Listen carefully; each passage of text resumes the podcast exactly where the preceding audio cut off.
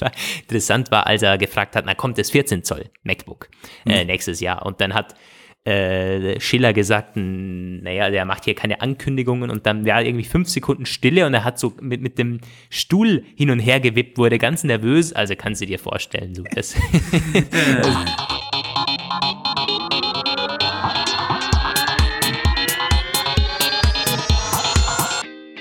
Sind Roman von Genabit und Lukas Gera. Ihr hört den Apfelplausch, eine Produktion von Wake Up Media. Hallo zusammen und willkommen zu einem neuen Apfelplausch an diesem Sonntagabend. Ja, das ist für uns eigentlich früh, das ist für uns mittlerweile pünktlich. Apfelplausch 120 mit einer ja eigentlich gar nicht so spannenden Woche, wenn da nicht dieses eine Produkt tatsächlich mal gekommen wäre. Das reißt es so ein bisschen raus. Ja, wir haben tatsächlich das MacBook Pro bekommen, äh, das wir jetzt schon seit Wochen immer wieder hier im Podcast ansprechen und auf Apfelpage schreiben. Und es gab, glaube ich, an, an dem Tag, an dem es gekommen ist, hast du noch am Morgen geschrieben, heute soll es kommen. Mhm. Also die Gerüchte haben jetzt zum Glück endlich ein Ende. MacBook Pro in 16 Zoll ist auf da, Roman. Twitter oder? hat schon jemand gesagt, äh, ja, ob ich jetzt total erleichtert wäre, dass es jetzt endlich da ist. Ich glaube, der Martin war das. ja, ja und ich das, musste sagen, tatsächlich ist es so. Es ist, es ist, es ist wirklich so. Es ist, äh, äh, also zumindest eins von den Gerüchten ist jetzt weg. Es ist ja, man soll ja nicht denken, dass es mir ganz besonders großen Spaß macht, den, äh, denselben Quatsch immer und immer wieder zu schreiben. Also ein bisschen schon, manchmal ein, ein gewisser verderblicher, zynischer, äh, äh, Vergnügen habe ich, ja schon daraus, die Leuten immer wieder dieselben Gerüchte um die Ohren zu schlagen. Aber auch das geht irgendwann zur Neige und äh, nähert sich einer, einem Zustand der völligen Entnervtheit. Und wir waren jetzt kurz davor, ich hatte diesen einen, das hat sich dann ja wirklich verdichtet. Alle haben es gesagt, dass es dann kommen muss. Die letzten Gerüchte kamen von mhm. Bloomberg. Und dann dachte ich, Gott, also wenn es jetzt daneben liegt, wenn jetzt auch Mark Gurman es irgendwie vergeigen, vergeigen sollte, dann nehme ich ihm das persönlich übel. Das trage ich ihm dann auch nach und verzeihe ihm das nicht mehr. Aber das hätte seinen Ruf auch geschädigt, äh, definitiv. Ja, ja aber es hat dann ja endlich, hat. endlich ist es aufgetaucht, meine Güte. Es kam, ja, wann war das eigentlich? Mittwoch oder ja, Donnerstag? Ich glaube, Mittwoch war es. Mittwoch, glaube ich. Ja. Mm, ja, jedenfalls, äh, so beginnt dann auch unser, unser Kommentar, den wir dann vom, ah, wer war das? Vom Martin vorlesen. Der hat auch gefragt, ob sich Romans Puls jetzt mittlerweile dann auch wieder beruhigt hat, jetzt wo das MacBook Pro 16 Zoll da ist. Naja, ähm, ich habe zwei Mails, Roman, die ich vorlesen möchte. Du hast eine, oder? Ja, go ahead. Dann, dann, dann lege ich los. Äh, ja, eben der Martin, der hat auf apfelplausch.de kommentiert, ähm, lieber Roman, lieber Lukas, ich hoffe, Romans Puls hat sich nach den zermürbenden Wochen der Gerüchte, ob Apple nun was liefert, mit der Vorstellung des MacBook Pro 16 wieder beruhigt. Er hat aber ein ganz anderes Thema, ziemlich spannend, was er hier berichtet aus seinem Alltag, nämlich zum Akku der Apple Watch, den ihr in äh, der letzten Folge auch angesprochen habt. Ja, stimmt, kurz. Äh, also er hat hier seine Beobachtungen nach der Installation des neuesten Updates wie folgt. Zum ersten Mal Apple Watch Series 3, Workflow bei ihm war 6.15 Uhr auf die Ladestation, 7.45 Uhr von der Ladestation genommen, mit 100% in den Tag gestartet. Am Abend noch 60 bis 65% Restakku. Nachts Schlaftracking via Autosleep inklusive laufendem Auto-Wake und aktiviertem Theatermodus und Nicht-Stören-Modus. Morgens war dann um 6.15 Uhr in der Regel noch über 50% Rechts, äh, Restakku auf der Watch. Ähm, wenn dem so war, die Uhr den Tag bis zum Abend genutzt und am Abend dann vor dem Schlafengehen auf die Ladestation gelegt. Fazit, gut 36 bis 40 Stunden mit einer Akkuladung hat er also mit der Series 3 meistens geschafft. Series 4 analog zu Series 3 gefühlt vielleicht drei bis vier Stunden weniger Akkulaufzeit.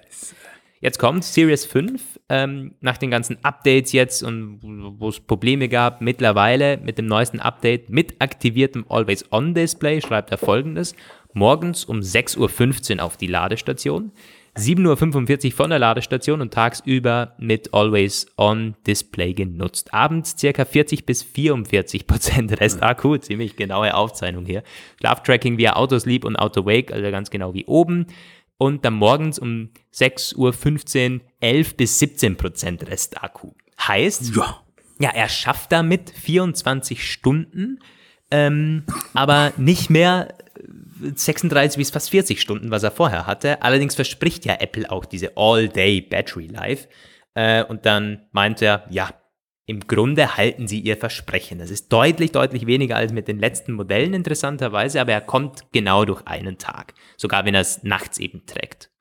Äh, hat er angegeben eigentlich, ich war kurz abgelenkt, weil mein Headset ist irgendwie kaputt und ich war, hat, hatte dich kurz nicht mehr gehört. Dafür habt ihr jetzt vielleicht ein paar Sekunden Lukas doppelt auf dem Band.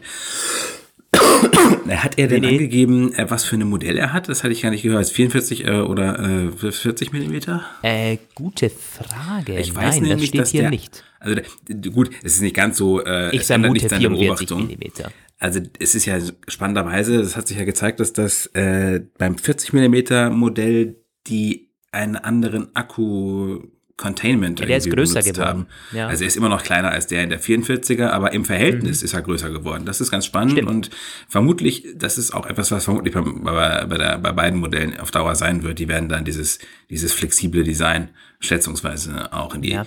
größere bringen. Also ich vermute, dass er die 44 äh, Millimeter Watch hat. Äh, was allgemein dazu sagen ist, das stimmt, der ist größer geworden. Das kleinere und das größere Modell halten jetzt ähnlich lange. Das war früher nämlich nie so. Das größere Modell hat teilweise ja, wirklich 30, 40, 50 Prozent länger gehalten, teilweise auch noch, noch länger. Und das ist zum Glück jetzt Geschichte. Mm, weil ich hatte immer die kleinen Uhren und ich ja, war von diesen tollen Akkulaufzeiten, die immer berichtet wurden von der Series 3 naja, die konnte ich nie so wirklich ausleben. Also mehr als eineinhalb Tage waren bei mir nie drinnen. Damals, also zwei Tage ganz, ganz selten, wenn ich sie wirklich auch verwendet habe. Das war bei den, bei den äh, 42 Millimetern ja damals noch deutlich anders.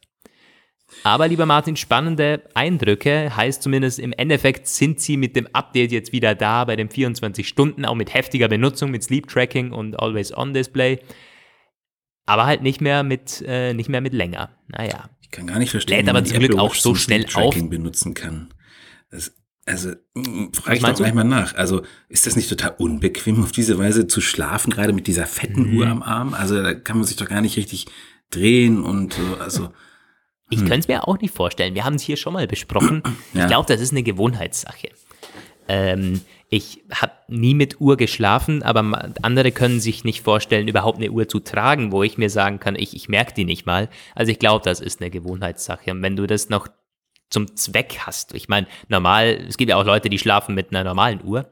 Und man sich dann auch denkt, naja, da wirst du nachts nicht viel sehen können und äh, normalerweise den, den Wecker stellst du dir auch am Handy, also äh, die Apple Watch hat ja dann noch mit Sleep Tracking einen Gesundheitsfaktor, der da mitschwingt. Ja. Ähm, ja, das war der Martin. Vielen Dank. Übrigens auf apfelplausch.de kommentiert. Könnt ihr natürlich auch gerne machen. Oder mal bei der Website allgemein vorbeischauen. Mm, der, die nächste Mail kommt von Hans Jürgen. Der schreibt, hallo Lukas, hallo Roman. Zunächst einmal danke für eure tolle Leistungen rund um den Apfelplausch-Podcast. Ich bin beruflich sehr viel mit dem Auto unterwegs und höre dann immer wieder gerne eure Podcast-Neuigkeiten. Was mich einmal brennend interessieren würde, wäre, warum gibt es eigentlich kein Multi-User-Interface im, äh, für iOS, für iPads, also mein iPad OS mittlerweile. Das heißt, ich würde mir wünschen, wenn ich mehrere Benutzer auf einem iPad einrichten könnte und nicht immer nervig über Apple ID wechseln und beziehungsweise gehen müsste. Warum? Ganz einfach, wenn meine Frau sich immer eines unserer iPads schnappt, muss ich zwingend darauf achten, dass es das Richtige ist. Das heißt Mail-Accounts und so weiter und so weiter. Mittlerweile haben wir die Teile mit entsprechend unterschiedlichen Cases versehen, damit wir die auseinanderhalten können. Vor allem gibt es das Ganze ja für Education, warum also nicht für den normalen Gebrauch? Nerv. Ja, also ja. dann nimmst du es schon vorweg, wie ich da geantwortet hätte, weil tatsächlich für dieses äh, Education-Ding, also dieses iOS in Class oder wie das da heißt, äh, da gibt's das schon. Da können sich alle möglichen Schüler eben einloggen. Da gibt's diesen, diesen schicken Anmeldescreen. Äh, ich vermute Folgendes. Apple möchte eigentlich nicht, dass es zu einer Art Mac oder zu einem, weil das so ein iMac wird für die Family, wo man sich einmal anschafft, das hast du dann sechs Jahre und jeder äh, kann sich so irgendwie einloggen in, in der Familie. Apple möchte eigentlich, dass jeder sein iPad hat. Deswegen auch das günstigere Modell. Äh, das kann sich jeder leisten. Da kann sich jeder alle seine, das ist das private Device. Das iPad war eigentlich nie so ein, so ein Hub für eine Family. Das war schon eher immer, die, der, der private Ansatz hat da noch ein bisschen mitgeschwungen. Du kannst ja auch alle SMS, du kannst ja alles darauf machen mit iMessage und so weiter. Ich glaube, dass es ein Stück weit absichtlich ist von Apple, weil man nicht möchte, dass es nur ein Gerät pro Familie gibt, sondern dass jeder sein iPad hat. Oder vielleicht, wenn, wenn es ein Pro gibt für die Familie und dann hat jeder noch sein eigenes kleines oder so. Ich weiß nicht. Ja, das ist so. Apple glaubt nicht an die ähm, Multi-User-Geräte. Das ist, ist, definitiv nicht, dass es technisch nicht möglich wäre oder das System irgendwie Schwierigkeiten voraus, äh, in, in, in, in den Weg stellen würde. Das ist sicherlich auch der Ansatz, die wollen mehr Geräte in den Familien verkaufen und einfach auch, ja, ich denke, glaube beim iPad, da hast du es schon ziemlich gut gesagt. Es könnte ja, also ich habe jetzt immer mehr Leute in meinem Umfeld, die sagen, ja, ich brauche eigentlich keinen Mac mehr so richtig. Ich habe meinen Computer im Büro und so weiter und so weiter. Und äh, auch am Smartphone ist das so. Man möchte, dass man glaubt an das individuelle Gerät. Das ein Gerät, ein Mensch. Nichts wird geteilt. Jeder muss sein eigenes haben. Jeder muss Geld ausgeben. Mhm. Ja, äh, so, so, doof es klingt, das ist tatsächlich so. Ja. Äh, aber wer weiß, vielleicht kommt das noch. Ich meine, mit iPad OS hätte man äh, den Weg eingeschlagen, es auch von iOS getrennt, dass sowas möglich wäre, weil das schon ein heftiger Einschnitt in das, das gesamte ähm, ja, das Erlebnis vom Benutzen vom iPad, das ist ja nicht, ich muss mich zuerst einloggen oder so, sondern das ist, ich schnapp's und bin in zwei Sekunden in Safari drin oder so. Und auch das würde ein bisschen flöten gehen. Ähm, aber wer weiß, also da kann ja noch, kann ja noch kommen. Es wurde auch öfters mal in den Gerüchten und iOS-Konzepten äh, aufgegriffen. Also, ja, du bist nicht der Einzige, der sich sowas wünscht. Mm, ja. ja, dann hat er noch ein, so ein bisschen eine Kritik an die App, an die Apple TV Box. Es nervt dermaßen, schreibt er hier, dass sich die Siri-Entwickler nach zig Jahren immer noch nicht, dass es sie immer noch nicht geschafft haben, in den privaten Mediatheken, die man auf dem eigenen iTunes-Server liegen hat, suchen zu lassen. Das muss doch endlich einmal möglich sein. Ich hatte mir von der neuen Apple TV Box so viel versprochen, aber die ist meiner Meinung nach schlimmer als das altbewährte iTunes. Boah, naja, da hinter sich die privaten äh, heftig aus dem Fenster. Ich weiß auch nicht ganz genau, du, du meinst die, die Musik, die du äh, lokal gespeichert hast, kann die Siri, die kann aber Siri schon durchsuchen, oder? Am Apple TV? Ich, ich weiß es nicht. Am oh. Apple TV kann das sein. Ja, Apple TV ist sowieso ein bisschen, ähm, äh, das ist sowieso ein bisschen abgespeckt und es war auch die, die Musikintegration da nie so geil. Äh, bestimmte äh, da gebe ich ihm schon einfach recht. nicht weiterentwickelt. Also das weiß ich. Ja. Auch dieses, diese Mediatheken, die man teilen konnte, auch verschiedene Rechner und verschiedene Apple TVs bringen, die, wie heißt ja. das denn, ja, Mediathekfreigabe, ja, da hat sich auch schon ewig nichts mehr geändert. ja. Das war immer schon echt, echt schlecht gemacht einfach, das stimmt. Ich äh, kann dir jetzt gar nicht sagen, wie das momentan ist. Ich weiß nur, früher war es extrem schlecht integriert. Hm, auch Apple Music anfangen, wo man sich denkt, oh Gott, oh Gott. Äh, aber schade, dass sich da noch nichts entwickelt hat dass es ein bisschen, ja, einfacher aufgebaut ist. Aber Siri kann das auf dem iPhone und iPad schon. Ich meine, da kann es alles Mögliche, glaube ich, durchsuchen. Naja. Ähm, das war die Mail vom Hans-Jürgen. Ja, danke, dass du uns immer im Auto zuhörst. Das hm. äh, geht noch vielen so. Das ist wohl die, die Fahrunterhaltung. Äh, Roman. Ja. Es gibt noch eine Mail von dir. Ja, also die lese ich jetzt nicht vor, das war ein Mail-Austausch im Grunde. Ich erwähne es aber trotzdem, weil das privat nämlich, oder wie? Ja, privat. Sie, sie hat mir sogar Teil, Teil ihrer Arbeit geschickt. Nein, ähm, es ist äh, die Julia, die hatte ja schon vor einer Weile mal geschrieben, als sie sich den Gedanken gemacht hat, sich einen neuen Mac zu kaufen und da äh, war irgendwie noch so nicht ganz klar, ob sie jetzt warten sollte oder nicht. Sie braucht den für äh, Movie, wie heißt das nochmal, diese Movie-Software, Final Cut Pro. Und ähm, hat sich dann doch für den 15 Zoll MacBook Pro entschieden. Ich habe gesagt, ja, gut, es, es soll da noch irgendwann dieses, dieses 16 Zoll MacBook eventuell kommen, ob, ob sie das im Kopf hätte. Da hatte sie dann nochmal geschrieben, ja, das weiß sie schon, aber man könnte sich nicht darauf verlassen oder nicht darauf warten, wann das passiert und deswegen hätte sie sich jetzt den gekauft. Dann habe ich ihr damit viel Spaß gewünscht und das war irgendwie ist ein paar Wochen her. Jetzt hat sie sich kürzlich nochmal gemeldet und gesagt, verdammt, verdammt, du hast ja recht, es, gehabt, es kommt jetzt dieses neue MacBook ist jetzt da und ich könnte jetzt noch vom Kaufvertrag zurücktreten und ob ich das denn machen sollte. Dann hat sie mir eine Konfiguration geschickt mit 16 äh, GB Arbeitsspeicher und dieser Grafikkartenoption mit der 8 GB Grafik, äh, Grafikkartenspeicher, die es jetzt gibt. Und dann habe ich gesagt, ja, äh, wenn ich ehrlich bin, würde ich schon sagen, dass du vom, wenn du den Rücktrittsoption noch hast, mach das, tritt davon zurück und kauf dir den neuen. Der ist nämlich wirklich deutlich aufgewertet und wenn du gerade so in anspruchsvolle Anwendungen laufen lässt, dann macht das durchaus Sinn. Und dann hat sie halt nochmal zurückgeschrieben, genau, dass sie ihn für die Musikproduktion in ihrer Band braucht und mir ein paar Links zu ihren Stücken auf YouTube geschickt. Ich habe noch nicht reingehört, Julia. Werde ich noch machen. Und dann habe ich nochmal in der Firma nachgefragt, um meine Einschätzung, ich ein bisschen noch nachhaltigeres äh, Feedback zu untermauern, hat der Kollege dann auch dankenswerterweise schnell zusammengestellt. Daraufhin hat Julia dann die Empfehlung bekommen, lieber in mehr Arbeitsspeicher zu investieren. Noch mehr Arbeitsspeicher. 32 GB sollten es schon sein.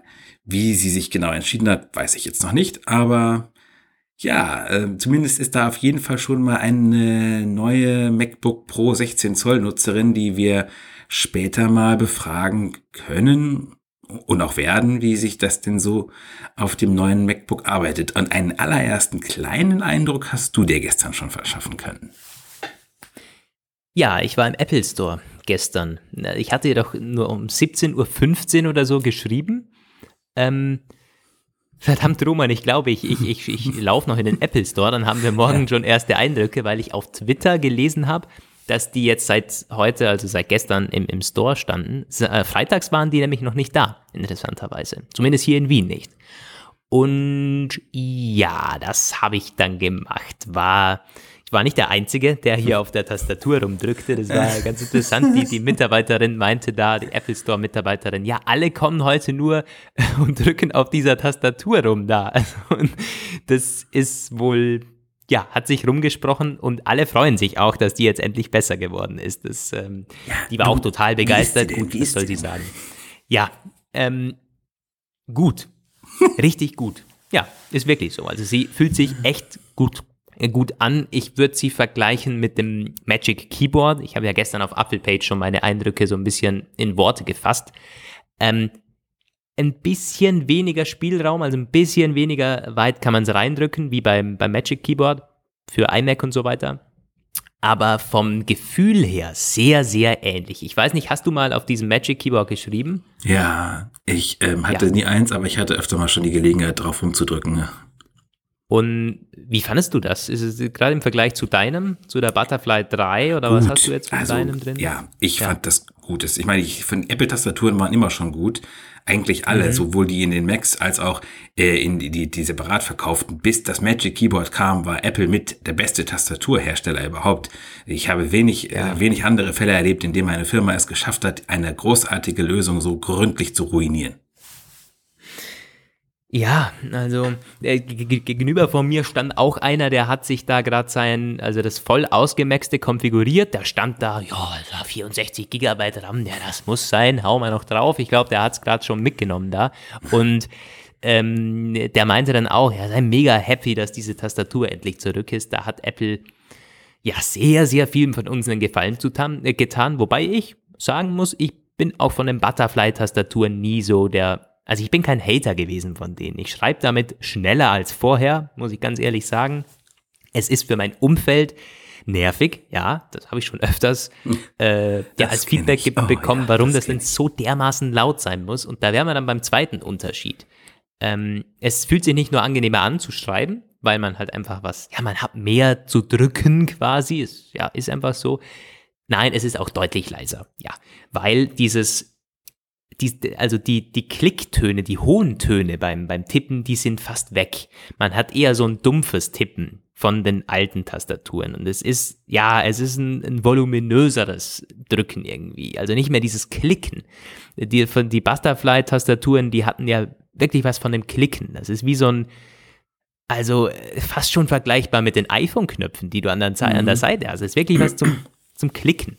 Und das ist jetzt wieder anders. Das fühlt sich eher an wie drücken. Und ja, zum Glück äh, hat sich ja iFixit auch schon in, in einem Teardown, die haben es nochmal bestätigt, das ist wieder der alte Schere-Mechanismus. Zwar ein bisschen ein Mix, also nicht, nicht ganz gleich, aber vom Prinzip her auf jeden Fall, es ist wieder die alte Tastatur. Tatsächlich, Apple hat es geschafft.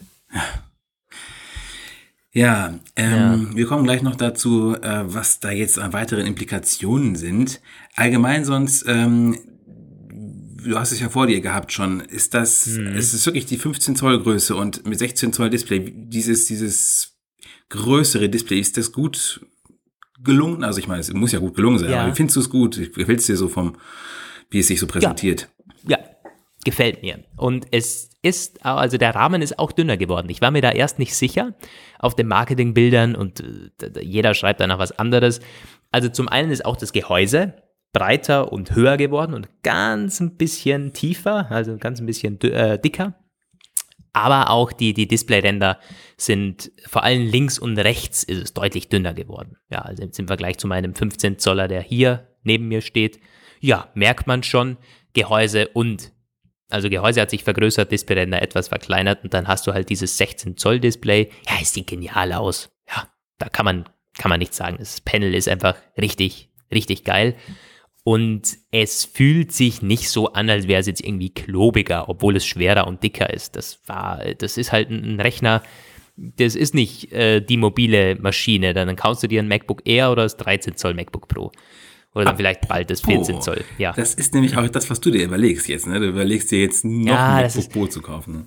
Ja, das, das, war ja gestern wieder in, in, diesem Apple Store. Ich glaube, ich war echt eine halbe Stunde da drin und habe auf verschiedensten MacBooks rumgedrückt und mit der, mit der Store-Mitarbeiterin geredet, weil es war halt fast vor Ladenschluss, da hatte sie wahrscheinlich eh kaum mehr was verkauft. Und dann haben wir halt so gequatscht und geredet und ich habe ihr erzählt, was gerade so mein Dilemma ist. Wollten mir ja jetzt das MacBook Air kaufen. Ähm, mit 16 GB RAM und dann bin ich bei ja, 1750 oder so, 1750 in etwa. Und das mit, mit 512 SSD, dann wären es knapp 2000. So. Und der Unterschied zum MacBook Pro mit diesen 16 GB RAM und äh, SSD und so, das sind halt 200 Euro. Ja. Dann sind wir nämlich genauso bei 2000 Euro. So, und was habe ich dann davon? Naja, etwas weniger portabel, ja, das stimmt, aber auch nicht viel. Also als ja, es wieder so, so vor mir war, es ist genauso 13 Zoll und es ja. ist nicht so viel dicker und, und schwerer. Irgendwie, ich weiß nicht, das hätte ich vor ein paar Wochen noch anders gesehen. Und auf der anderen Seite hast du halt Quad-Core-Prozessor statt Dual-Core. Ähm, du hast ein deutlich helleres Display, was ich gar nicht wusste. Es sind 500 Nits und das MacBook Air hat 400. Also das merkt man auf jeden Fall. Du hast die Touchbar, ja, gut, braucht man nicht immer, aber du hast sie eben. Und das robustere Gehäuse irgendwie, ich, ich habe es meistens auf so einem kleinen Tischchen auch öfter, öfter stehen in dem, in dem Coworking-Ding, wo ich da bin. Also irgendwie, es, es hat mich, so das Gesamtkonzept und du hast halt ein MacBook Pro, ja.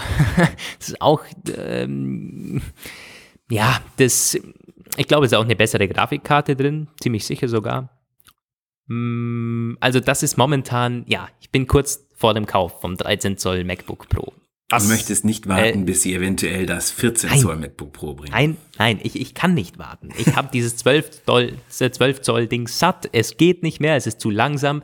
Äh, es war nämlich äh, eh an, an dem Abend, nee, an dem Nachmittag, als das 16 Zoll MacBook Pro kam, wo ich den, den Beitrag machen musste, irgendwie drei oder vier YouTube-Videos offen hatte von den ersten Reviews und so, danach die Apple-Webseite sowieso iTunes offen hatte, das Ding konntest du vergessen. Das, das war nicht mehr benutzbar. Und ja. dann wollte ich ein Word-Dokument öffnen, hat nicht geklappt. Ging nicht. Und äh, das, da habe ich mir dann gedacht, naja, ich arbeite an dem Ding, es muss weg. Ja. Es muss entweder ja. ich, ich lasse es zu Hause oder ich verkaufe es. Und im Moment bin ich eher auf dem Trip, ich lasse es zu Hause. Wer weiß, wenn es mal wirklich portabel sein muss. Was nochmal ein Argument wäre, das MacBook Pro zu kaufen, weil dann ist halt der Sprung noch größer. Dann hätte ich nochmal einen Einsatzzweck für das 12 Zoll MacBook, wenn wirklich portabel sein muss. 13 Zoll dann für Alltag und 15 Zoll, wenn ich sehr viel Leistung brauche. Ja, also wahrscheinlich kaufe ich mir nächste, übernächste Woche das 13 Zoll MacBook Pro. Es ist ja nicht schlechter geworden jetzt. Alle, ich weiß schon, in, in, in einem halben Jahr ist es dann da, das 14 Zoll, toll, mit, mit Tastatur und allem. Aber es ist ja jetzt auch nicht schlecht. Ich meine, du hast ja auch eines. Ja, also das ist in der Tat etwas, ich, ich, ich, ich ärgere mich richtig, dass Apple das so auseinanderziehen muss. Du hast es nämlich genau gesagt. Das ist, ja, in einem halben Jahr ist es wahrscheinlich da, spätestens aber nächsten Oktober, weil sie werden diese Tastatur auch in die anderen Modelle bringen, das ist ja ganz klar. Oder zur WWDC, könnte ich mir gut vorstellen. Ich will es doch wirklich dringend hoffen, weil, also ich, jetzt wo ich das von allen höre, diese neue Tastatur und dass sie so anders und so besser ist und gerade weil ich ja so ein Butterfly-Hater bin, aber, aber 15 Zoll ist mir einfach zu groß, sonst hätte ich mir, sonst hätte ich das wirklich, ja. aber ich meine 15 Zoll, damit kannst du einfach im Zug nicht vernünftig vernünftig arbeiten oder im Café. So, geht Nein. nicht. Nein. Äh, deswegen kann ich es nicht, kann ich es nicht wirklich vertreten, das mir zu kaufen. Es wären ja 16 Zoll. Ja, ja, also ja, es sind 16 Zoll. Noch ein Stück größer. Ja, ja, ähm, äh, ja, äh, ja. Hm. Verstehe ich absolut. Also ich lasse mein, mein MacBook Pro immer zu Hause. Ich habe das wirklich nur mehr zu Hause im Einsatz da. Ich liebe es wirklich. Ich habe es wieder lieben gelernt jetzt wegen dem, naja, weil ich irgendwie am Alltag immer äh, diesen 12 Zoll Ding rumdoktern muss. so, das war schon ein Stück weit war es ein Fehlkauf. Aber es war damals das MacBook Air noch nicht da. Also was soll ich, was hätte ich machen sollen? Vielleicht damals schon das MacBook Pro kaufen? Naja. Man ist im Nachhinein immer schlauer. Aber jetzt so, das ist momentan mein, mein, ja, das ist der Stand der Dinge. Und ja. jetzt, ich meine, ewig warten, warum auch? Ich brauche das jetzt zum Arbeiten und in ja. dem halben Jahr oder dreiviertel Jahr bin ich halt genauso froh. Im, Im, Endeffekt lohnt es sich einfach für mich nicht wegen dem Zoll da noch oder wegen der Tastatur was abzuwarten. Das, das, ja, nee. Gut. Eher wird mein, mein großes MacBook Pro mal ersetzt, wo ich dann halt sage, okay, ich hole mir in einem Jahr oder zwei dann das 16 Zoll als Upgrade für dieses, was ich hier stehen habe aus 2016 ja, also dann vielleicht auch in, in zwei oder drei Jahren mal obsolet. Ja, das wird ja so sein. Also das sind dann nächstes Jahr sind es vier Jahre. Das Apple macht meistens fünf Jahre, aber nach vier Jahren kann man Wobei immer schon mal wunderbar läuft. Ja. Es läuft wirklich wunderbar. Ich habe hier 16 GB RAM drin, den besseren i7-Prozessor, dedizierte Grafikeinheit. Also das ist, das ist, das, das, das läuft perfekt. Das läuft wirklich, wirklich gut. Ja. Apropos läuft gut. Ich habe es tatsächlich jetzt mal getan. Ich habe Catalina installiert. Hm. Ja, ich, ja, und was, äh, wie, wie, wie sieht's aus? Ja, ja irgendwie, also ich habe das Gefühl, die Neuerungen eines neuen Systems verblassen oder verschwinden im Laufe der Zeit, werden gar nicht mehr richtig sichtbar. Wenn ich es direkt am ersten Tag installiert hätte, hätte ich wahrscheinlich gezielt alles das aufgesucht, was neu ist. So war es jetzt einfach, ich musste es irgendwann mal machen. Der hat, ja. oh verdammt, ich habe gar nicht mich ich habe mich gar nicht von iTunes verabschiedet. Also es klingt doof, aber ich äh, dachte wenigstens, ich würde es vorher, vorher noch mal irgendwie, keine Ahnung, da war, der hat sich eh immer schon ständig irgendwie mich genervt mit der Mediathek, die irgendwie nicht richtig äh, funktioniert hat. Ich wollte das noch mal irgendwie quasi, keine Ahnung. Und nee, nicht aufsaugen, Screenshots machen, das in zwei Jahren nochmal, ja, so hat äh, das ist nee. Ja, also oh armes iTunes, vielleicht muss ich mir irgendwann mal einen Windows-Rechner holen, das, das darf nochmal installieren. Was ich immer noch nicht rausgefunden habe übrigens, ist, ob man es, ähm, ja, ich verwissen, es ist, es ist leicht zynisch, halb zynisch. Es ist ja irgendwie so, ähm, Sachen kann man hassen über die Jahre oder ätzend finden, aber wenn sie dann irgendwann weg sind, ich meine, es ist dann doch irgendwie eine lang, lang bekannte ja. Größe verschwunden. Ähm, Hassliebe. Ich, Hassliebe, genau. Und ich will immer noch rausfinden, ob dieses, ob ein DMG von iTunes auf dem Mac, ob man das installieren kann, nachträglich. Ob, wenn ich mir jetzt das von der Apple-Website runterlade, geht das? Das müsste eigentlich noch gehen. Klar, die alten Versionen werden ja noch, mm, werden ja noch gepflegt. Also High Sierra, Sierra, macOS, Mojave und so. Also ich weiß es nicht. Das müsste man ausprobieren. Probier es mal aus. Ja. Ich meine, ja, Ab, äh, genau, aber äh, zum Update-Prozess selbst, ja, der, äh, ich musste das Installationspaket irgendwie dreimal runterladen, weil völlig idiotisch, direkt nachdem er die 8, sowieso GB runtergeladen hatte, kam dann irgendwie dreimal hintereinander die Fehlermeldung. Es wäre keine Internetverbindung vorhanden und der Update-Server wäre nicht gefunden worden. Und als wäre das nicht schon sinnlos genug, weil er kurz zuvor irgendwie 8 GB aus dem Netz geladen hat, musste er sie danach jedes Mal neu laden. Er konnte das Installationspaket nicht behalten. Völlig absurd. Aber es hat mich schon wieder richtig hochgetrieben. Aber dann, dann irgendwann lief es und lief dann auch zwar ewig lange durch. Und jetzt ist es, ja, ich sehe hier und da ein paar Änderungen. Ja, irgendwie. Es ist ja nicht so viel passiert. Aber ja. weißt du, das ist doch auch gar nicht, das ist gar nicht schlecht. Ähm, also, ich bin, mh, wenn das Ding läuft und du musst nicht irgendwie dich in alles, an alles mögliche Neue gewöhnen. Also das ist mir auf macOS ja, ziemlich lieb. Ja, absolut. Ja. Ich, ich will auch nicht, dass irgendwie, ich habe ein paar Änderungen bei Safari irgendwie gemerkt, obwohl ich gar nicht so genau benennen könnte, was das jetzt ist. Irgendwie ist QuickTime irgendwie ein bisschen anders geworden, habe ich das Gefühl. Aber ganz minimal. Ja. Das sind alles keine, keine große Neuerungen, ja. Also, genau, an der Stelle noch ganz kurz. Ich hatte, hatte einer unserer Hörer schon irgendwie so ein bisschen ein bisschen äh, so ein etwas falsches Bild eventuell bekommen, weil ich immer so so berichtet habe, wie schlimm das teilweise ist, ob die Installationen und Updates unter macOS mittlerweile die völlige Katastrophe geworden sind. An der Stelle nochmal, nein, eigentlich nicht. Eigentlich sind die Update-Prozesse unter macOS seit Jahren immer stabil. Es gab halt eigentlich in dem Laufe der Jahre einige hässliche und unangenehme und auch unschöne Aussetzer. Die Sache mit diesen verschwundenen E-Mails oder so. Sowas gibt es immer wieder und das ist auch echt ärgerlich. Darüber muss man dann auch sprechen, weil das, das kann einige Leute ja wirklich auch schaden. Allerdings muss man auch schon sagen, im Großen und Ganzen, ich habe auch das Gefühl, die Installationsprozesse selbst werden wieder bisschen besser. Ich kann das gar nicht so genau benennen, aber ich hatte zum Beispiel vor einem Jahr oder so öfter mal, dass auch so bei kleinen Systemupdates, der hier und da mal einfach eingefroren ist, man ihn irgendwie neu starten musste und so und dass diese Updates alle ein bisschen ruckelig waren. Ich habe den Eindruck, das läuft inzwischen wieder mehr rund, wenn man eben davon absieht, dass da so kleine blöde Sachen wie bei Catalina eben anfangs waren. Die sind hoffentlich aber jetzt verschwunden. Also theoretisch kann man schon sagen, dass macOS sich wunderbar updaten lässt. Allerdings diese Time Machine Backups, die man immer vorher machen sollte, die sind äh, total lebensnotwendig. Ich würde trotzdem nie und nimmer ein größeres Update machen ohne Time Machine Backup, weil ich habe einmal erlebt, was passieren kann, wenn ein Update nämlich wirklich schief läuft und dann braucht man Ja, ich habe es ja damals gewagt. Ja. Ich war der Wahnsinnige. Aber es war, hat wunderbar äh, geklappt. Ich kann da das nur als Echo wiedergeben, was du da gerade gesagt hast. Catalina Update-Prozess war bei mir wirklich sehr schnell und sehr, sehr zuverlässig. Hat alles gut geklappt. Hat bei mir eine Dreiviertelstunde äh, Wir schweifen ab. Wollen wir noch mal kurz das MacBook, MacBook Pro zurückkommen? Ja. ja, da noch ein bisschen abrunden, beziehungsweise mit einigen Details. Was ist denn sonst neu, außer der, der Tastatur? Gut, muss man sagen, das ist einer der Haupt, das wird auch in allen Reviews gleich mal am Anfang erwähnt, endlich diese Tastatur. ähm, kleine Neuerungen, Touch ID ist oben zum Beispiel jetzt getrennt von der Touchbar, das ist nicht mehr eine Linie. Äh, bei den bei den Pfeiltasten unten rechts haben wir auch ein bisschen was verändert. So links und rechts ist jetzt, ist jetzt kleiner und vor allen Dingen Escape-Taste ist wieder da. Also die ist nicht mehr in der Touchbar integriert, sondern ist jetzt physisch drückbar. Und wenn die Touchbar einen Aussetzer hat, kannst du zumindest die Escape-Taste noch verwenden.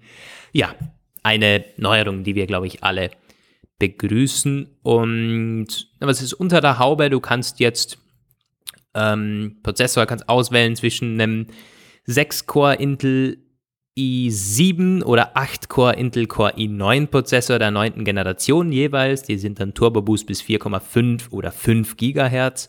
Arbeitsspeicher jetzt neu mit 64 GB RAM. Das hatte der alte noch nicht, oder? Da war 32 GB, glaube ich, das, das höchste, meinte ich. Hm? Äh, ah, wobei, warte. Hatte der, alte, hatte der alte 64? Nee, nee, nee. Ähm, ich glaube auch nicht. 32 war das höchste. 32 war da das höchste. Und bei der SSD auch neue Höchstkonfiguration mit 8 Terabyte. Ja, was aber ähm, auch dazu führt, dass die Einstiegskonfiguration mit größeren SSDs kommt. Ne? Das ist ja ganz vorteilhaft. Richtig, 512 Gigabyte ist jetzt äh, das neue. 512, 1, 2, 4 und 8 Terabyte kannst du da auswählen. Und beim RAM auch 16, 32 und 64. Und die Preise für dieses, äh, für, für diese RAM- und SSD-Upgrades, die sind okay. Also ich hatte gerade letztens nochmal mit unserem Techniker drüber gesprochen. Er hat sich ja das komplett ausgemaxte Modell äh, bestellt. Nee, glaube ich, äh, SSD hat er nicht 8 Terabyte genommen, aber halt ansonsten voll reingehauen. Du hast für die 64 Gigabyte bezahlst du 960 Euro, was äh, schon mehr ist als die Preise, die Amazon oder so aufruft. Für die, für die RAM-Karten, aber es ist okay. Es ist kein Vielfaches oder so davon. Zumal es ja auch sehr hochwertige RAM-Chips immer sind. Das haben sie auch. Äh, richtig. Schnelle richtig, Dinge. Genau. Und beim SSD, äh, bei der SSD genauso. Du hast ja, 2640 für 8 Terabyte im Vergleich zu 1 Terabyte legst du drauf. Ähm, aber auch hier nochmal, ist, es ist teuer, aber äh, nicht, äh, nicht so krass, wie es mal war bei Apple. Also, und dann landest du halt dann, wenn du äh, bei den besseren Grafikspeicher, bessere Grafikkarte mit Grafikspeicher auch noch dazu nimmst, sind es mit Intel Core i9 7139 Euro, bei denen du rauskommst. Na, das hätte auch 8, 9, fast 10.000 Euro kosten können. Da hätte ich mich auch nicht gewundert bei Apple. Ja. Nee, also das ist tatsächlich alles eine sehr schöne Entwicklung in eine ganz schöne Richtung. Ähm, das mit der Escape-Taste fand ich ganz witzig. Es gab diesen, es gab so ein spannendes Interview von mit Phil Schiller von bei CNET. Da hat er, also eigentlich bin ich ja kein äh, Fan davon, sich durch diese ewig langen Interviews zu quälen, wo man dann irgendwo nach etwas sucht, was es wert ist, berichtet oder wiedergegeben zu werden. Das war aber ganz interessant. Er hat, äh, klar wurde auch zu der Tastatur befragt und ähm, hat dann versucht, das, das, das, das Butterfly Keyboard zu verteidigen, weil es ja naja, noch da ist, in vielen, in eigentlich in allen Modellen, bis auf dem, und auch noch bleibt. Und dann hat er halt gesagt, ja, also viele Menschen gibt es, die die kommen mit unserem neuen, mit unserem immer noch neuen Butterfly Keyboard eine, eine großartige Entwicklung. Das, das damals war wunderbar zurecht, aber es gibt auch Leute, die damit unglücklicher geworden sind und wir mussten an der Qualität nacharbeiten. Also dieser Euphemismus immer, es ist herrlich einfach nur. Ja, äh, du, ja, wirklich wahr. Ja. Mhm. Ja, Phil Schiller hat zwei Interviews gegeben gegenüber, äh, ich glaube, Jonathan Morrison war das, YouTuber. Äh, eigentlich krass, dass der ein Interview mit ihm bekommen hat. Aber auch da ist er, glaube ich, eine Viertelstunde gesessen, das habe ich durchgeschaut. Und da hat er sogar auf Fragen geantwortet, wie kommt der SD-Kartenslot noch zurück und so, hat Phil Schiller gemeint, ja, also man soll nie, nie sagen, aber er glaubt nichts, so. Also er war eigentlich überraschend äh, ja, noch ehrlich. Und war interessant war, als er gefragt hat, na kommt das 14 Zoll MacBook äh, mhm. nächstes Jahr. Und dann hat äh, Schiller gesagt, naja, der macht hier keine Ankündigungen und dann war irgendwie fünf Sekunden Stille und er hat so mit, mit dem Stuhl hin und her gewippt, wurde ganz nervös. Also kannst du dir vorstellen, so das, das war eine, die, die, die Szene ist genial. das ist wirklich, Herrlich. wirklich wahr. Muss ich mir mal angucken, ja. Ja, ja also die Escape-Taste, da haben halt auch irgendwie äh, einige halt wohl, dass die so große Fans hätte, hätte ich gar nicht gedacht, ehrlich gesagt, weil äh, ich, ich hätte nie gedacht, glaub, dass Apple die Touchbar auseinanderreißen würde und da nochmal rechts Touch ID absetzen und links Escape-Taste einbauen. Äh, da es geht, glaube ich, wirklich ah. vor allen Dingen darum, wenn die Touchbar leckt. Und ja. das kommt vor. Ich hatte ja. es auch schon. Ja, ja. Und wenn du dann nicht mal mehr die Escape-Taste drücken kannst. Ja, das ist schon Herbert ist. Das muss, ja. ja. Also ich glaube, das ist, es ist irgendwie ein Gefühl von Sicherheit, das Pros einfach brauchen. Du kannst das Ding drücken, wenn du willst. So, das ist, ja, ist schon, ist schon ganz gut. Übrigens, ganz spannend, du kannst jetzt die, in den Einstellungen äh, beim, beim neuen 16 Zoll kannst du die Refresh Rate anpassen vom Display. Du kannst es unter 60 Hertz trimmen. Das konnte man vorher nicht. Also gerade für Videoschnitt und so kannst du jetzt sagen, genau die, die Frame-Anzahl Viele filmen ja da in 24 FPS oder 30 FPS, kannst du das anpassen. Äh, fand ich ganz interessant, dass Apple das zulässt. Ja, und das kann irgendwie vier 6K-Monitore ansprechen oder was war das, ne? Also zwei, zwei, zwei 6K-Monitore okay. und vier, fünf, nee, sechs 5K, glaube ich, so war das. Oder, oder, oder, oder nee, sechs 4K.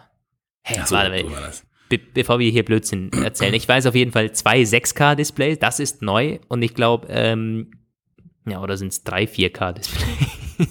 okay. Auf jeden Fall, und unser Kollege hier in der Redaktion, der will sich dann drei 4K-Displays anschließen. Das wird auf jeden Fall unterstützt.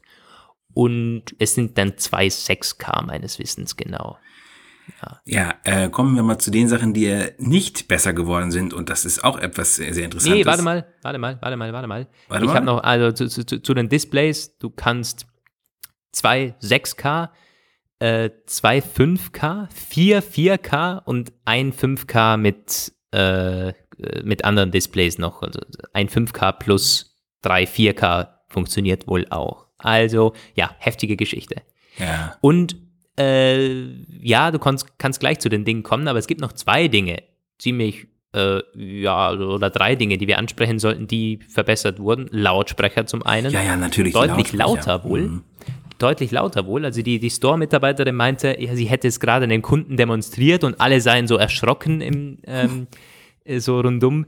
Ich weiß, dass die jetzigen schon ziemlich geil sind und auf Twitter liest man, und eben, ja, Eindruck von der, von der Store-Mitarbeiterin und die Reviews, die sind sich alle einig, dass, also der Sound ist krass, ist nochmal deutlich besser geworden. Also die Audio-Engineers generell, was Apple in den MacBooks und auch in den iPad Pros da an Lautsprechern verbaut, ah, das ist schon echt beeindruckend. Ja, muss man, muss man ganz klar sagen. Und Wobei dann, wir auch sagen, es über 15, ja. der 16 Zoll jetzt ja, er hat natürlich auch, man hat viel Platz, es sind irgendwie sechs Lautsprecher drinne verbaut. Also, ähm, ja, ich finde, ich bin auch der Meinung, die MacBook-Lautsprecher sind echt gut, auch die von meinem äh, 2018 MacBook Pro, aber es sind halt nur 13 Zoll. Auch darauf äh, freue ich mich natürlich, verbesserter Sound. Ja es ist halt vor allen Dingen, also Hochtöner und so, dass das können, das können sehr viele, aber ich finde da äh, Basstöne oder das ist niedrig, ja schwierig bei so Geräten, gerade wenn die immer flacher werden. Dann willst du da, willst du, ja. Es ist schon eine Kunst. Aber heftig, was da eben noch rauskommt. An, und das Mikrofon Geräten. ist irgendwie so ein bisschen getuned, so dass es. Genau, das zweite, das ist das Mikrofon, das ist jetzt, da wird 40 Prozent der Störgeräusche werden irgendwie rausgefiltert und es hat laut Apple Studio-Qualität. Ja, also dieses Interview mit Phil Schiller, das wurde mit dem MacBook Pro aufgenommen, also das, das, Audio. Und das ist, das ist heftig. Es ist wirklich, wirklich äh, beeindruckend. Es ist nicht vergleichbar mit einem Mikrofon für ein paar hundert oder tausend Euro. Um Gottes Willen nicht. Also diese Studio-Qualität oder Anführungszeichen. Hm, aber ich wäre mir ehrlich gesagt nicht sicher, ob man es direkt erkennen würde, wenn man es jetzt im Vergleich zu unseren Mikrofonen hier das wäre zumindest okay. Man würde den Unterschied wahrscheinlich merken, aber ich würde dann die, die, äh, ich würde unseren Redaktionskollegen mal auch bitten, dass er da was aufnimmt. Das können wir hier dann einspielen. Äh, es klingt nämlich wirklich, wirklich beeindruckend, was man bisher so in den YouTube-Videos und so anschaut und sich anhören kann. Heftige Sache, was man da, also so für unterwegs Podcast oder mal schnell was einsprechen, so ein Voice-Over oder so, wenn es keine heftige Qualität hat, auf jeden Fall möglich mit dem Ding. Ja, wenn einer von uns sich das kauft nächstes Jahr, dann machen wir mal eine Ausgabe und dann lassen wir euch raten, wer mit dem MacBook aufgenommen hat. ja, und dann noch ganz kurz Akku. Ja, äh, hat Apple jetzt geworden, dermaßen ne? ausgemaxt. Das sind jetzt, warte mal, wo habe ich hier? 100 Wattstunden, 100 Wattstunden mit 11 Stunden Laufzeit, die gewährleistet werden. Das habe ich äh, eine Stunde mehr. 11 Stunden surfen. Eine Stunde mehr, äh, 10% mehr. Ähm, ja, das ist jetzt, also ich glaube, laut iFixit, die hat nämlich gemeint, dass mehr möglich gewesen wäre, aber dann kannst du das Ding nicht mehr auf Flugzeuge, auf ja, Flugzeuge genau, 100 Wattstunden sind das Größte, das, das mehr ist nicht drin von der Airline, äh, diesem Airline-Board da. Mhm. Das ist, glaube ich, internationaler Standard für, für Laptops und Geräte und so weiter und dann kannst du es halt nicht mehr mitnehmen. Das kann sich Apple nicht erlauben. Man kann jetzt immer noch sagen, ja, man, äh, man, man baut da ein bisschen mehr Kapazität oder halt du kannst die Chemie innerhalb vom Akku, da kannst du noch äh, was machen. Ich glaube, du kannst auch mehr Laufzeiten so noch rausholen, aber an sich geht nicht mehr als 100 Wattstunden, äh, zumindest laut aktuellem Gesetzesstand. Also da ist Apple ja am Limit angelangt bei den, bei den 16 Zoll Modellen. Ja. Spannend. Und der, der, der, der Charger ist auch ein bisschen stärker geworden jetzt, ne? Ist irgendwie 96. 96 Watt, genau, USB-C-Ladegerät. Hm. Ja. Ja. Ähm, was kam denn nicht, Roman? äh, zwei Sachen kamen nicht, die ich echt nicht verstehe, aber ich doch, ich verstehe sie doch ein bisschen, aber es ist schade, wenn ich mir die Beweggründe so erkläre. Das eine ist Wi-Fi 6 und das andere ist die Kamera. Mal jetzt in die Details, das sind beides keine, ja, Must-Haves, aber Nettigkeiten wären es gewesen also Wi-Fi 6, das ist so der neue Wi-Fi-Standard, die die iPhones übrigens schon haben. Die aktuellen von 2019 unterstützen Wi-Fi 6. Damit möchte die Wi-Fi Alliance ein bisschen das Chaos an Standardisierungen überwinden, der, die, zu dem es in den letzten Jahren gekommen ist. Ähm, weil ja, wenn ihr das, einige werden es vielleicht wissen, die, die Bezeichnungen und die Versionsnummern von diesen verschiedenen WLAN-Standards sind unaussprechlich geworden und lang und jetzt soll es halt alles ein bisschen harmonisiert werden. Außerdem ist halt technisch gesehen, die Übertragungsraten sind schneller, die Reichweiten besser. Ja, ähm, es gibt schon die ersten Router, die Wi-Fi 6 unterstützen, wird alles, wie das bei neuen Standards eben so ist, Jahre dauern, bis es überall eingezogen ist, wie man hier jetzt auch wieder sieht, verbreitet es sich nicht gerade schnell. Warum hat Apple es nicht ins MacBook eingebaut? Meine Theorie ist, tja, weil sie halt einfach Onboard-Chips nehmen und äh, das sind zugelieferte Sachen, Lösungen von Intel oder so, weiß ich auch nicht, wo der Wi-Fi jetzt Chip genau herkommt. Und das war vielleicht einfach gerade nicht von der Stange verfügbar und Apple hat anscheinend es nicht sich für nötig befunden, sich dafür einzusetzen, dass es dafür ein Upgrade gibt. Ähm, ich würde mir das so erklären, weil beim iPhone, da, macht, da machen sie sehr, da greifen sie ja sehr viel ein. Die haben den Prozessor selbst designt und bald auch das Modem und ziemlich viel von den Chips, da ist man, hat man schon die ganzen Zulieferer ziemlich erzogen. Und beim MacBook hat man das offenbar nicht für nötig befunden. Schade, schade. Und dann die Kamera, diese 720p sind, sage ich immer noch, das ist mhm. Auch da ist sicherlich nicht, die Leute wollen ja nicht primär Videokonferenzen mitmachen, aber wir haben mittlerweile, weiß ich nicht, 10 Megapixel, also 12 Megapixel auf der Front von Smartphones. Wieso kriegen sie denn diese blöde Frontkamera, also diese, der, diese der Videokamera, Videokonferenzkamera von den MacBooks nicht ein bisschen besser machen? Ja, äh, das frage ich mich auch. Es ist äh, kein, kein Must-Have-Feature es ist wirklich hauptsächlich für, für Videocalls. Du nimmst damit auch normalerweise keine Videos auf. Das mit diesem, ich weiß nicht, ist Photobooth eigentlich noch drauf ja, auf Catalina? Das ist noch da. Ja, ist noch da. Das ist noch da. Das ist, das ist eine, auch eine Sinnlosigkeit sondergleichen, dieses Tool. Also Steve Jobs hatte bei der Präsentation damals mächtig Freude, er kann mich noch erinnern. Also ich habe das nicht damals live gesehen, aber äh, ja, nachgeschaut und da hat er irgendwie ja, also es war witzig. Könnt ihr euch mal anschauen, wenn, wenn, er, wenn euch langweilig ist. Aber tatsächlich ist noch da. Nee, es ist vor allen Dingen für Videokonferenzen ganz klar. Ganz klar. Und da ist die Qualität schon echt, ja, ein bisschen mies. Hm. Ja. Was, ja, ich, ich, weiß nicht, wie viele der Nutzer äh, das auch wirklich äh, gewollt hätten. Apple gibt ja jetzt, also das Marketing-Sprech von diesem neuen äh, MacBook Pro Launch der ist ja wirklich, wir haben das umgesetzt, was Nutzer wollen. Das hat Phil Schiller wird nicht müde, das zu sagen. Ich glaube, Tim Cook hat sogar gemeint auf Twitter oder so. Das steht auch in den, äh, das, das, das, das hat Apple selber gesagt. Also, ja, es ist so der, der Sprech, auf den hat man sich geeinigt.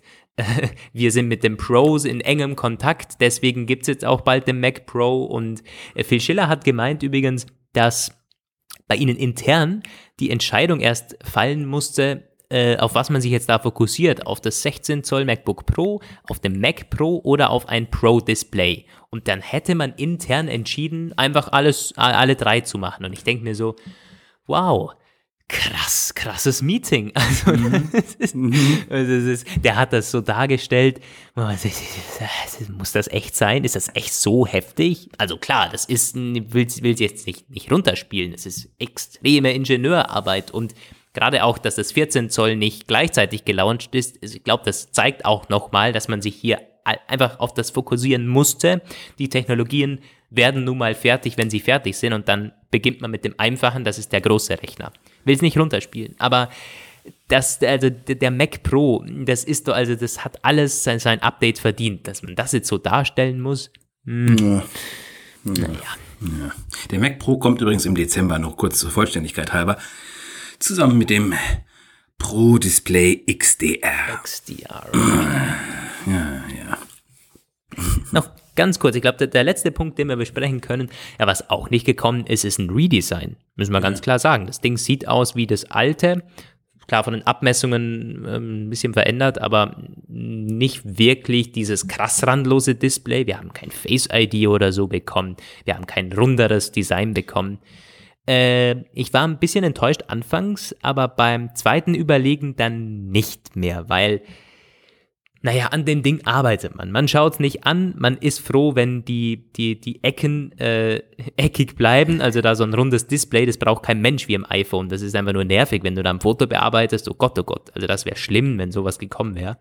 Und ein Pro, der will auch, das Gerät soll von mir aus noch einen Millimeter dicker werden, wenn ja. da dann alle Komponenten Platz haben und der Akku und so weiter, ist viel wichtiger. Also ich glaube, Apple hat da den, den besseren Weg eingeschlagen.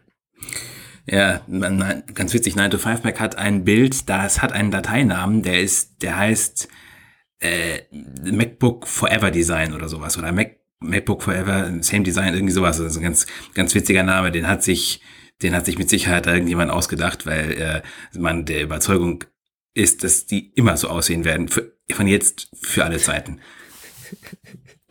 Ja, oder so ein Konzept oder so. ja.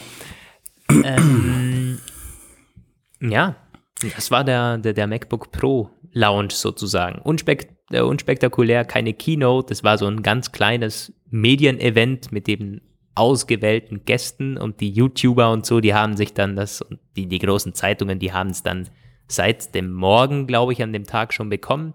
Gelauncht ist es dann 14.30 oder 14 Uhr, kam ein bisschen früher als die Produkte, als AirPods zum ja. Beispiel damals. Wo ich mich eigentlich auch frage, äh, wo nimmt Apple immer diese Uhrzeiten her? Das kommt manchmal, äh, das ist nicht mal irgendwie. Das doch bitte im Vorfeld sagen nächstens. Das es ist auch nicht mehr um Punkt. Helfen. Es ist nicht 14 Uhr, es ist teilweise äh, irgendwann 14.20 Uhr. So, jetzt ist Pressemitteilung da, jetzt kommt auf einmal Gut, war damals dieses, war jetzt dieses Medienevent, aber. Ja, du musstest mich auch nicht wieder anrufen. Ich war auch tatsächlich sofort äh, da, äh, als es kam. Stimmt, hat gut geklappt.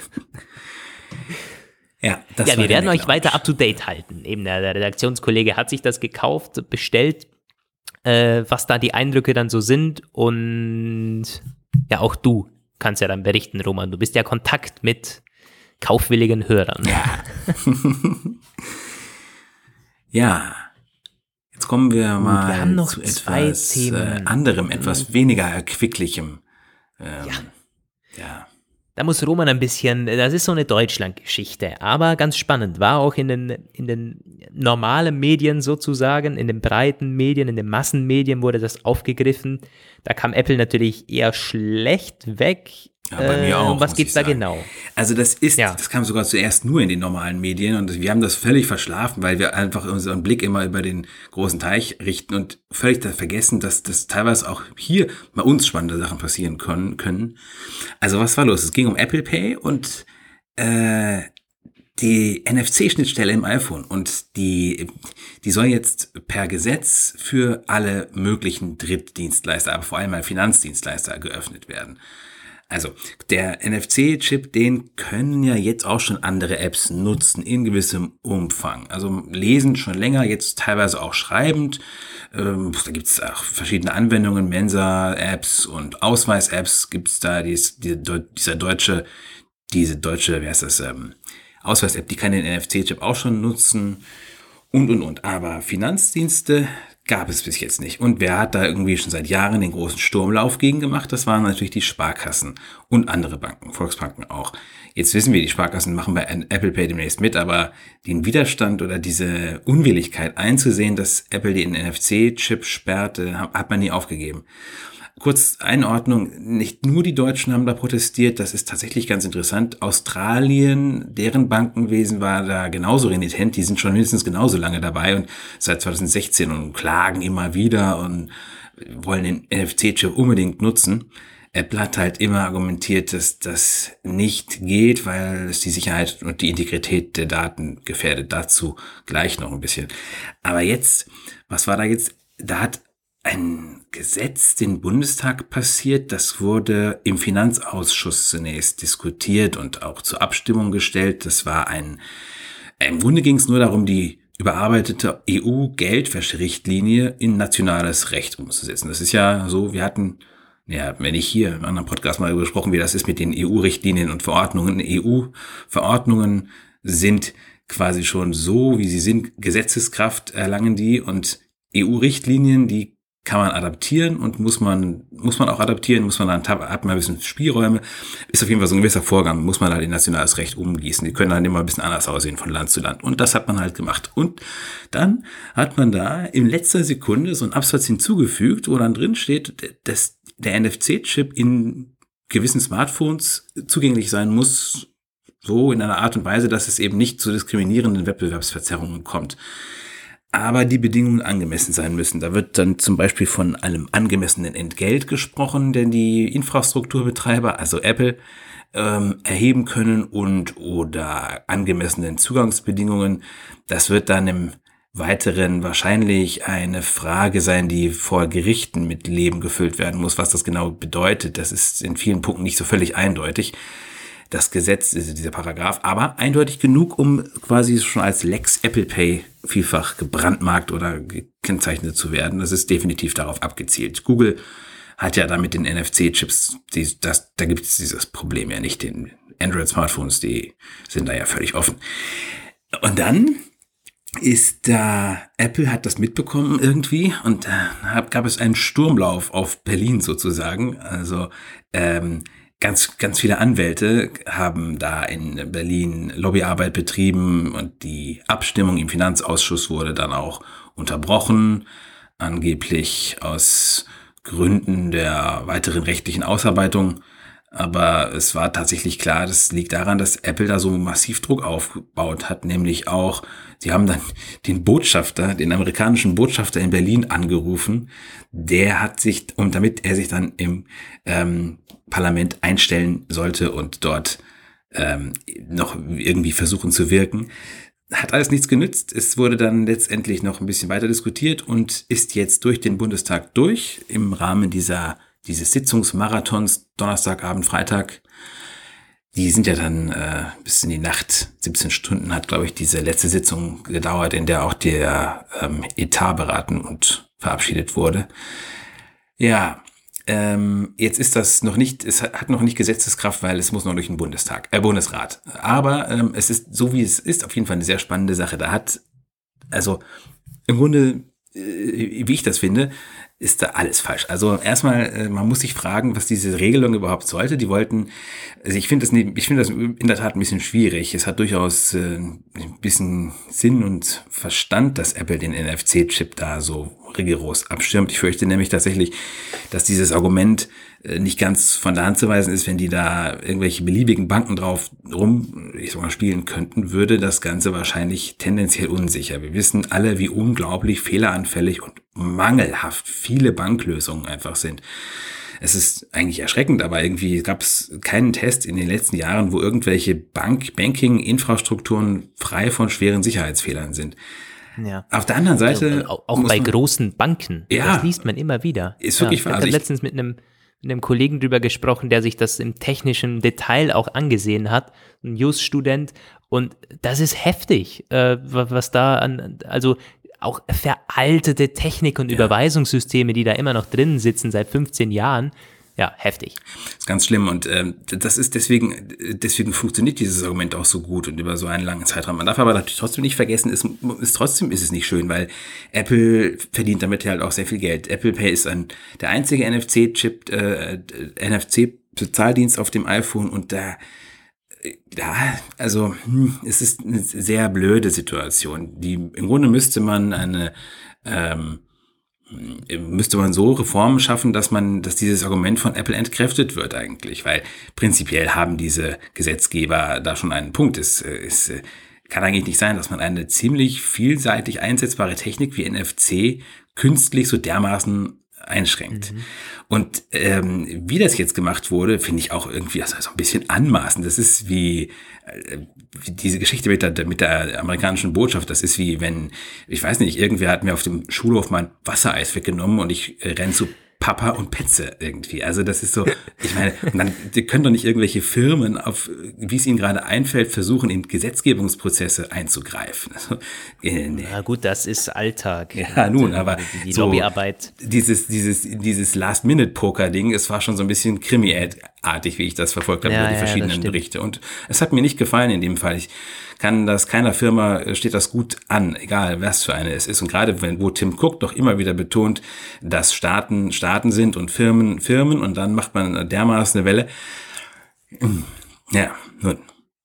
Äh, also komische Apple Geschichte. ist im Vergleich zu anderen Firmen, auch in, in der Technologiebranche, nicht mal so da, äh, nicht mal so krass bemüht, Lobbyarbeit zu betreiben, aber an entscheidenden Stellen dann doch immer wieder. Davon liest man auch. Gerade diese Woche wieder ein Bericht, äh, dass man einen, einen Trump-Lobbyisten eingestellt hat, äh, der jetzt da ja auch wegen, wegen Handelszöllen und so mal was vorwärts bringen sollte.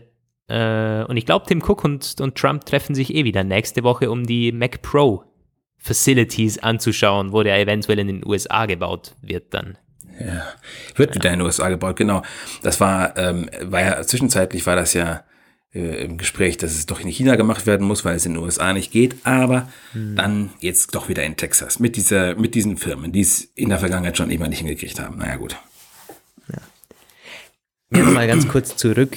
Ähm, also das ist, ist tatsächlich ein größeres Thema. Das ist für Apple, also diese Öffnung der, der NFC-Schnittstelle, das war ja immer das Argument, seit, seit ja. dieser Chip da drin war. Ist, betrifft das denn nur, nur äh, Finanzdienstleister und, und hat das eher so den, den, den Finanzhintergrund ja. oder kann man den da dann überall verwenden? Nicht, oder? Hoffentlich nicht. Nee, das war, das zielt tatsächlich nur auf Finanzdienst, Zahlungsdienste, wie das ja. da äh, okay. ausformuliert ist. Ja, ja also ähm, ich, ich, weiß, ich weiß wirklich nicht so genau, was ich mir da wünschen würde. Im Grunde müsste man versuchen, vielleicht iOS so zu konzipieren, dass dass Sicherheitsprobleme durch Finanz-Apps, die ganz bestimmt auftreten werden, irgendwie abgefangen werden, weil ich meine, es ist schon irgendwie auch verständlich. Die NFC ist eigentlich ein universeller Datendienst. Da könnte man theoretisch alles Mögliche mitmachen und es ist völlig nicht einzusehen eigentlich, warum Apple diese Technik nimmt und sagt, so, aber wir äh, lassen nur einen Bruchteil damit der Sachen zu, die damit möglich wären eigentlich. Im Endeffekt ist es ja auch noch die Entscheidung des Nutzers, dann äh, den Dienst zu benutzen, einen ja. anderen Dienst zu benutzen. Ich meine, ähm, wer nur Apple Pay benutzt und auch nichts anderes runterlädt und so, der ist ja weiterhin safe. Ja. Apple kann das ja dann in der Software, ähm, da kann ja Warnhinweise und so weiter dann machen. Das, das, das werden sie vermutlich auch. Aber wenn man es so sieht, ist es ein Stück weit auch Recht des Nutzers, da was anderes drauf, drauf zu machen. Das muss man, also muss man nur ganz ehrlich sagen. Es ist ganz spannend, dass wenn das früher passiert wäre, wenn das irgendwie, wenn dieses Gesetz vor zwei Jahren oder so gekommen wäre, dann wäre vielleicht Apple Pay nie in Deutschland gestartet. Dann hätte ja, nämlich, was dann passiert ja. wäre, wäre, die Sparkassen hätten dann umgehend ihre komische, miese kleine Eigenbaulösung aufs iPhone gebracht, die sie jetzt schon seit zwei Jahren verzweifelt als Erfolg zu verkaufen versuchen. Und dann hätten wahrscheinlich, weil das, das ist die Verhaltensweise der Nutzer normalerweise, die hätten dann alle 17 Millionen Sparkassenkunden, die potenzielle iPhone-Kunden sind, ich weiß nicht, ein paar Millionen davon, hätten dann natürlich diese Sparkassen-App runtergeladen, die wahrscheinlich so schlecht gewesen wäre, wie alle von diesen Sparkassenfinanzgruppen äh, erzeugten äh, App-Instrumente sind. Und dann hätte man dieses Sicherheitsproblem gehabt. Also ähm, ich kann das, ich kann beide Seiten total verstehen in dem Punkt, wobei man ganz klar bei Apple sagen muss, die haben da diesen Nutzer-Safety äh, Argumentationspunkt, das ist, letztendlich wollen sie ihre Einnahmen schützen. Und die sind in Europa ja eh schon schlecht. Das ist, die können in Europa weniger aus Apple Pay rausziehen als in den USA, weil hier gibt's diese Abgabe, diese Transaktionsgebühren, die sind hier gedeckelter. Ja, und äh, vermutlich fürchten sie nicht ganz zu Unrecht, dass das sich auf das Geschäftsmodell negativ auswirken könnte weil vielleicht auch viele Kunden, gerade das ist so eine Eigenschaft der deutschen Kunden, selbst wenn Apple Pay bei den Sparkassen verfügbar ist, wenn jetzt die NFC-Schnittstelle gesetzlich geöffnet ist, dann würden wahrscheinlich sehr viele zu den Sparkassen-Apps greifen, ja. weil sie glauben, dass ihre heimische Feld-, Wald- und Wiesensparkasse eine bessere Software schreiben kann als Apple. Und in dem Fall muss man sagen, ja. nein, das ist leider einfach nicht der Fall. Stimmt.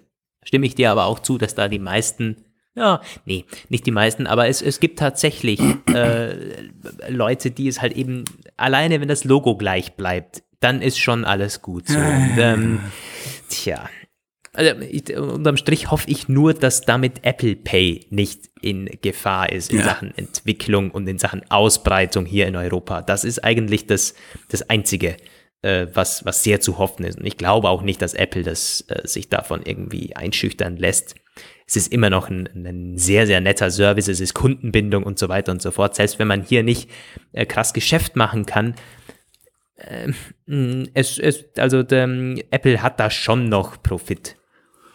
Und der ja, Nutzer sowieso. Ich sehe auch nicht, dass Apple Pay jetzt abgeschaltet wird. Das hatten ja einige schon gesagt in den Kommentaren. Ja, dann werden sie halt Apple Pay wieder abschalten. Nein, glaube ich nicht. Das wird, nein, das wird nicht passieren. Nein, nein.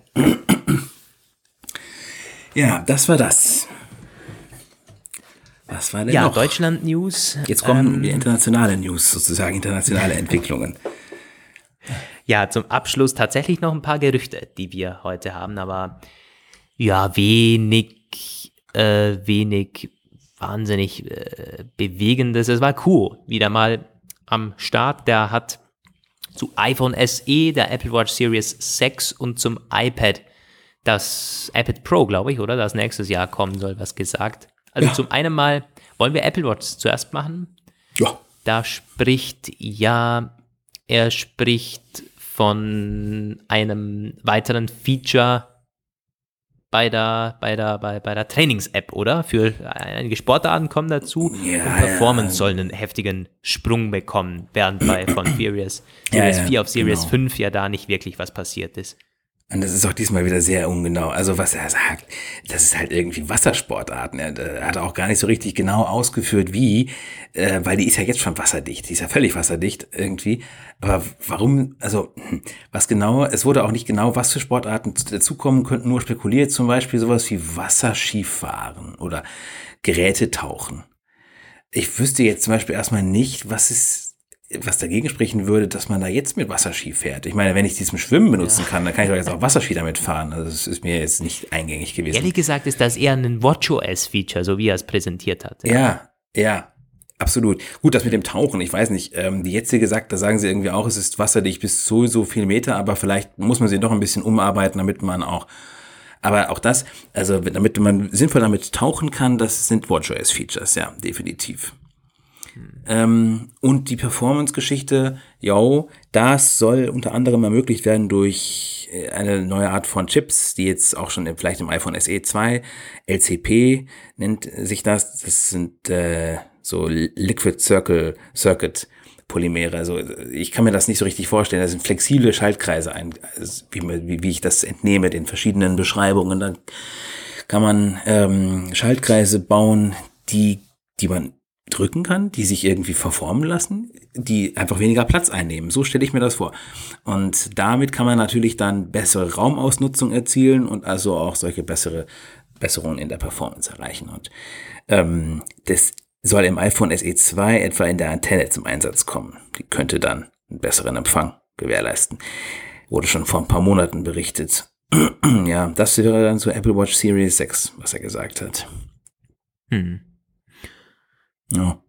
Jo, Why not? Nee, mein Performance, dass da so ein Sprung kommt mit der nächsten Apple Watch, ist auch ein Stück weit zu erwarten, weil die Series 5 hat ja den gleichen Prozessor wie die Series 4, glaube ich sogar. Ja, da ist nicht die nennen den zwar S5-Prozessor, aber der hat ja, keinen Unterschied das richtig. Das wurde genau. nicht richtig, äh, niemand hat erkannt, warum der besser sein soll.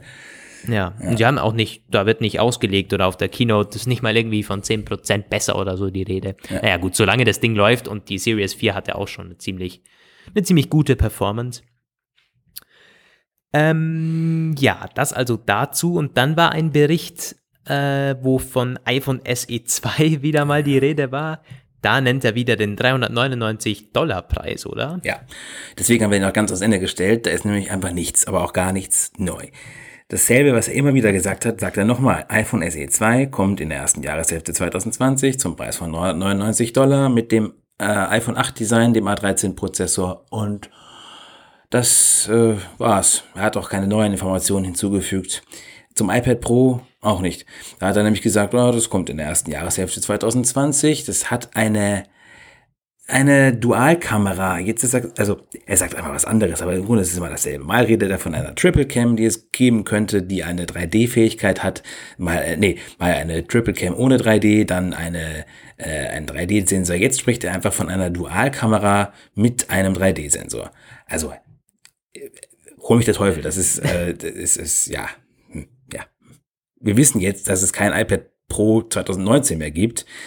Also wissen wir jetzt auch, dass es eins in 2020 geben wird und dann sollen sie diesen blöden 3D-Sensor endlich einbauen und dann hat die, die Sache auch ein Ende. Also. Ja, ich fand es aber immer schon merkwürdig, die, ähm, die Spekulationen ins iPad, diese, diese Kamera-Innovation vorher einzubauen, als oh. im iPhone. Wäre zum ersten Mal der Fall. Also mehrere Linsen, ähm, spezielle ja, Slow-Motion-Aufnahmen, also das ganze Zeug, das man bei der Kamera immer hatte, das war bei den großen iPhones beziehungsweise allgemein in den iPhones immer als erstes da, bevor das das iPad irgendwas bekommen hat. Hm, dass es jetzt da umgeschwenkt wird, klar, also mit diesem 3D-Kamera, das ist ja mit, mit AR-Hintergrund, da verspricht man sich vielleicht einfach auf dem iPad auch mehr Anwendungszweck, aber schon ein bisschen strange. Also würde mich ja. nicht wundern, wenn das Ganze dann im Endeffekt doch wieder nicht stimmt und wir vielleicht einfach eine Dual-Cam oder so bekommen. Ja. Ja, äh, letztendlich ist das auch als Takeaway. Ja. Als Takeaway nochmal halt eine Bestätigung für ein eventuelles Spring-Event mit iPhone SE 2 und neuen iPad Pro. Ja. Ja, ich glaube, das wird definitiv ein Spring-Event geben, vielleicht. Auf jeden Fall mit diesem iPad SE 2 und dann auch neue iPads vielleicht. Ja gut, ein neues äh, normales iPad wird es nicht geben, das gab es ja gerade erst. Aber ja, dann wird es ein iPad Pro geben. Mit oder ohne 3D-Kamera, ist auch egal. Vielleicht, vielleicht ist es ein halbes 3D. Sagen Sie zweieinhalb D. Und das richtige 3D gibt es dann im iPhone 2020. Und 2021 gibt es dann 4D. Äh, äh. Wer weiß. Wer weiß. Es ist wieder gegen Ende der Sendung, da raste ich wieder aus. Es ist, ja, wir, wir hauen mal Spekulationen raus, wie es uns beliebt, genau. Und 2030 kommt dann das iPhone mit einer ersten transgalaktischen, äh, transdimensionalen Kamera, mit der man jedes Bild aufnehmen kann. Wer weiß. naja, also äh, ich, ich würde es dem Kuo auch zutrauen, dass er derart kryptische Dinge mal voraussagt. Also der ist schon ja, es kommt fast jede Woche was von dem. Und wenn er nichts Neues hat, dann wiederholt er einfach das Alte und ändert oben das Datum. So. Ja, ich habe mal auf seiner Firmenwebseite geschaut, wie er seine Jobbeschreibung ist. Und ähm, ist ganz interessant eigentlich. Da steht unter anderem, wird übrigens auch als einer der ganz wenigen namentlich genannt, obwohl sein Analystenteam eigentlich 200 Leute groß sein soll, wie da steht. Aber er und nur so drei andere Kollegen haben scheinbar überhaupt einen Namen in dieser Firma. Und da heißt es, Ming Chi Kuo äh, beschäftigt sich im Wesentlichen damit, Entwicklungen und Informationen, die er in chinesischer Sprache aus Lieferkreisen erhält, ins Englische zu übersetzen. Hm. Ja, also. Zu übersetzen oder teilweise übersetzen. auch zu analysieren, weil letzteres ist schon oft der Fall, wenn er da spekuliert und analysiert. Ja, spannenderweise sagt, sagen sie jetzt zwar, dass er als Analyst arbeitet, aber ähm, er sie ähm, es wird auch relativ deutlich, dass sie sagen, naja, der übersetzt im Grunde relativ viel einfach nur. Und ähm, ich bilde mir da mal ein, ich, wenn ich Chinesisch könnte, dann könnte ich vielleicht auch Analyst werden. Das könntest du bestimmt. Leider kann ich überhaupt kein halt Chinesisch. Halt aufbauen. Das ist noch die Geschichte. Aber so vom, vom ja, äh. von der Idee her. Naja, ich glaube, wir bleiben zuweilen beim, ähm, jetzt mal beim, beim Apfelplausch, das, bevor wir die Analystenkarriere starten. Das war der Apfelplausch 120. Ich glaube, an der Stelle können wir das, können wir das abschließen. Ich habe nichts mehr auf meiner ja. Show Notes Liste. Vielleicht so als, als Schlussfrage, kauft sich denn jemand äh, außer denen, dem wir jetzt äh, schon per Mail in Kontakt sind, das neue MacBook. 16 Zoll. Und warum äh, kauft ihr euch das? Was habt ihr jetzt? Was verwendet ihr jetzt? Könnt ihr uns gerne mal schreiben und natürlich dann auch, wenn ihr es bekommt. Es wird ausgeliefert, ich glaube, bei einem Kollegen ab 25., 26. November. Ist schon unterwegs. Also die Fall. sind, es geht noch ein paar Tage, bis die weltweit auch wirklich ja, ausgeliefert werden. Ja. In den USA sind schon einige da, aber hier, ja, gerade einige Konfigurationen, dann die, die outgemaxten, geht ein paar Tage. Ja. Die Geduld wird auch noch aufgebracht werden. Ja, wenn schon. Man hat ja immer gesagt Oktober, ja, jetzt ist Mitte November geworden. Und der Mac Pro kommt im Dezember, nicht im Herbst, wie Apple versprochen hat. Aber auch ein ziemlich komisches Launch-Date, muss ja, ich also ganz ehrlich sagen, was du, die, die da noch nicht fertig geworden, bekommen haben. Es muss so sein, das kann nicht anders sein. Das ist mir zwar unerklärlich wie, aber das hätte man ja bei Apple schon öfter erlebt. Wie gesagt, ich bin mittlerweile so, Hauptsache es kommt überhaupt schon. Die ersten sollen es ja angeblich schon haben, dieser eine Music Producer. Ja, Calvin ja Harris schon. hat schon einen rumstehen im Büro, das stimmt.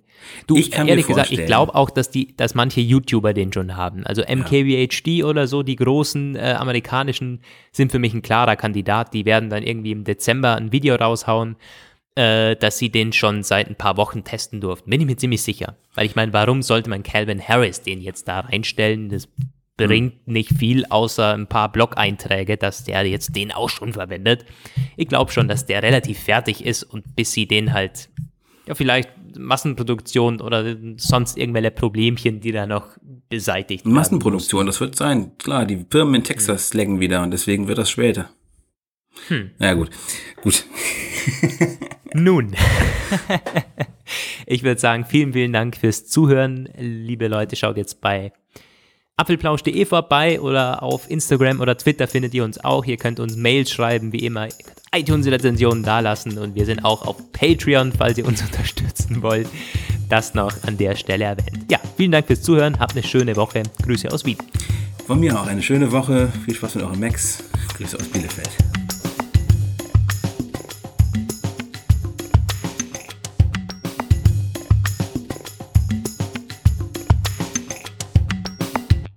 War der Apfelplausch. Schön, dass ihr dabei wart. Bis nächste Woche. Diese Sendung ist lizenziert unter Creative Commons. Namensnennung, keine Bearbeitung. 3.0